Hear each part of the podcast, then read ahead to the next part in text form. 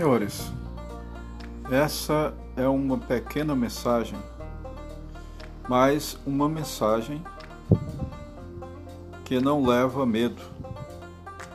É uma mensagem de fé e esperança que trata da Covid-19, que é o nome dado ao coronavírus pela OMS, Organização Mundial da Saúde.